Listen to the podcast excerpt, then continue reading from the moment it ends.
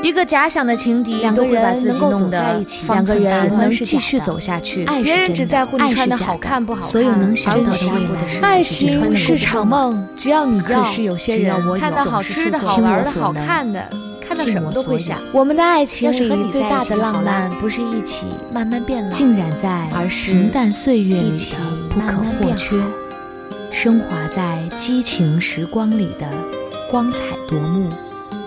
欢迎收听糖蒜小声说。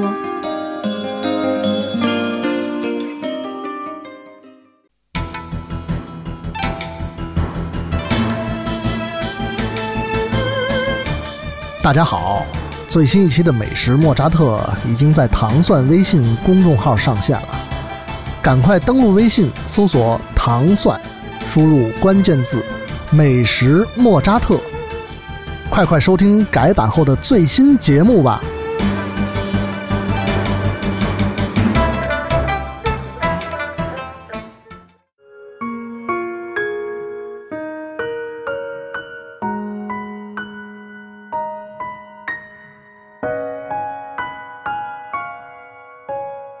帮难不帮穷。先来讲一个天涯社区上有关慈善的故事。某所重点高中的女教师，四年前在朋友的影响下，决定资助一个贫困生念书，负责他高考前所有的学费、生活费以及杂七杂八的费用，并承诺大学期间继续资助他一半的学费。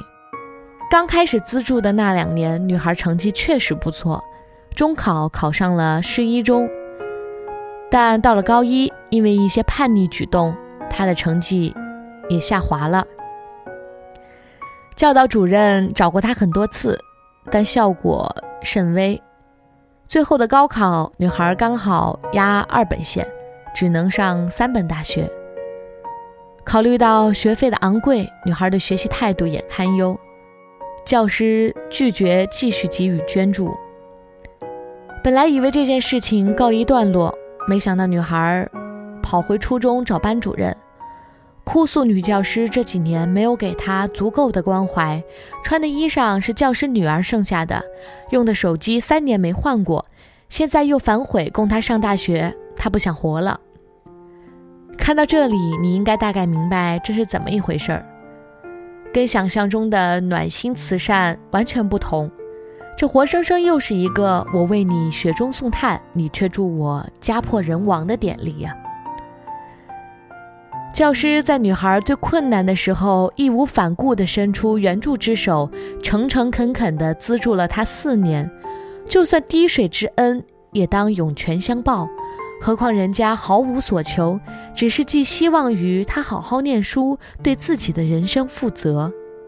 但是她呢，却不珍惜，不知足，反倒觉得自己受尽了委屈。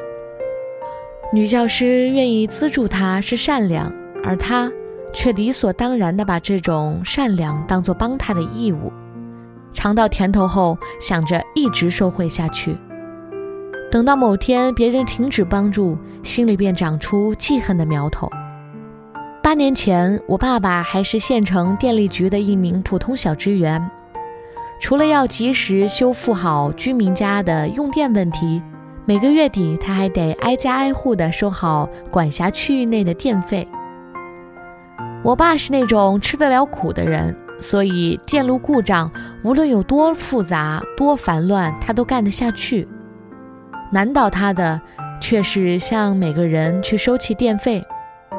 原因很简单，一栋居民楼里总有几户生活拮据的家庭。我爸心肠软，碰到贫苦的人总是不忍心收电费。一到月底，局里通知要上交电费的时候，我爸只能用自己的钱垫。因为这个，他没少跟我妈吵架，但他认为自己是在做善事。别人也挺可怜的，所以很值得。后来家里出了点意外状况，一时之下失去了经济来源，还欠了不少外债。当时有多穷呢？就拿我和我姐上学来说，学费整整比别人迟交了两个月，每人带一瓶辣酱，一连吃了两个星期的红油拌饭。或许有人会问，不是还有居民欠着你们电费吗？对，就是这群人，在我们一家最困难的时候选择了冷眼旁观。记得那是一个周五的晚上，我爸带着我们姐弟俩去之前欠下电费的居民家里收债，结果是连续串了四户，无一例外的都碰壁了。不是说自己家里开销太大没留住钱，就是说钱都借给别人了，周转不开。可是，通过他们屋内精致的装修摆设和孩子手中大把大把的零食，我能判定。他们至少还是有几个月电费钱的。我爸没有跟他们过多的争论，还是客客气气的辞别了。在回家的夜路上，看着他疲惫消劳的身影，我心里有种说不出的感觉。同等恶心的事情我见多了。有一次，我表姑口腔不舒服。因为我恰巧有一个朋友在当地的一家服务水准很高的口腔诊所工作，本着顺便会会他的意思，带着我表姑去那儿做了个检查。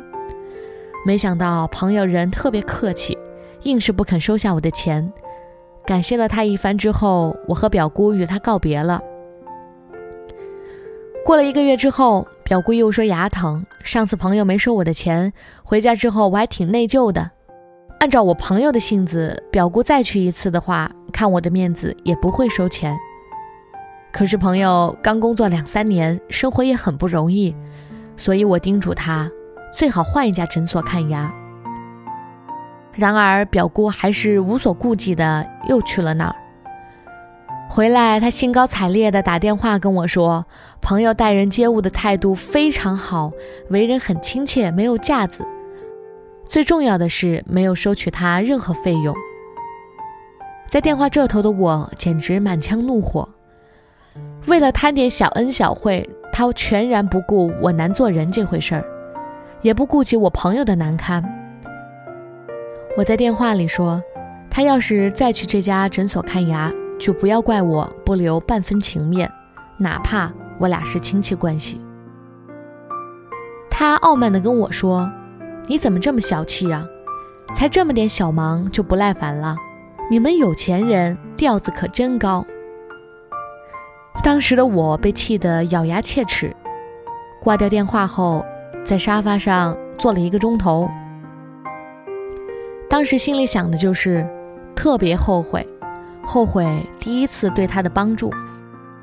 其实真正需要帮助的是那些遇到了突发困难、无法预估的人。例如，某某某突患急诊，手术费一时半会儿凑不齐，生意垮了，负债累累，需要偿还这样的情况。如果你救济一直贫穷的人，你很快会发现，他们永远不会知足。两个月前，我一个身边的朋友找我借一万，说是要给他正在追的那个女孩买下名牌包，我立马拒绝了。理由是，今天你追女孩还要借钱，那以后是不是跟她在一起后还得请她吃饭、看电影、买衣服？如果现在你连一万块都能借得到，那以后吃饭、看电影、买衣服的钱是不是都可以找别人借呢？作为一个身体健全的人，是有自己解决自己问题的能力。贫穷的人应该努力的去摆脱贫穷。而不是被动的等待救助，更不能理所当然的让别人为你买单。你要明白，我没有分担别人不幸的义务。心怀善意是没有错的，但在你伸手之前，要认真考虑你可能会迎来的不良后果。觉得在你能够承担的范围内再去做决定也不迟。最好的是。